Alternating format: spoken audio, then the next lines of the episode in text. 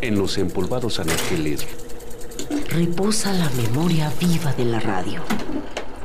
es nuestra fonoteca. Nuestra fonoteca. Que compartimos en este espacio Con usted.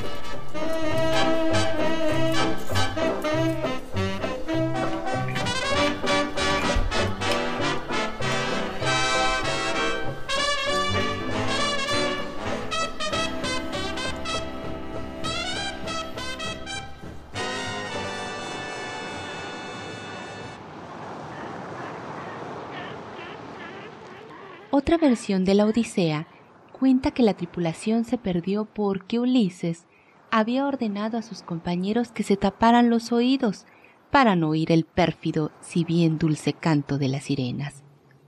Pero olvidó indicarles que cerraran los ojos, y como además las sirenas de formas generosas sabían danzar,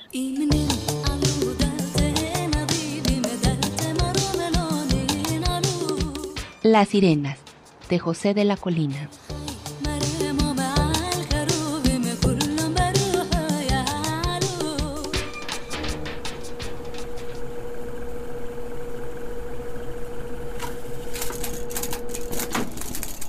es nuestra fonoteca. Nuestra fonoteca. Que compartimos en este espacio Con usted.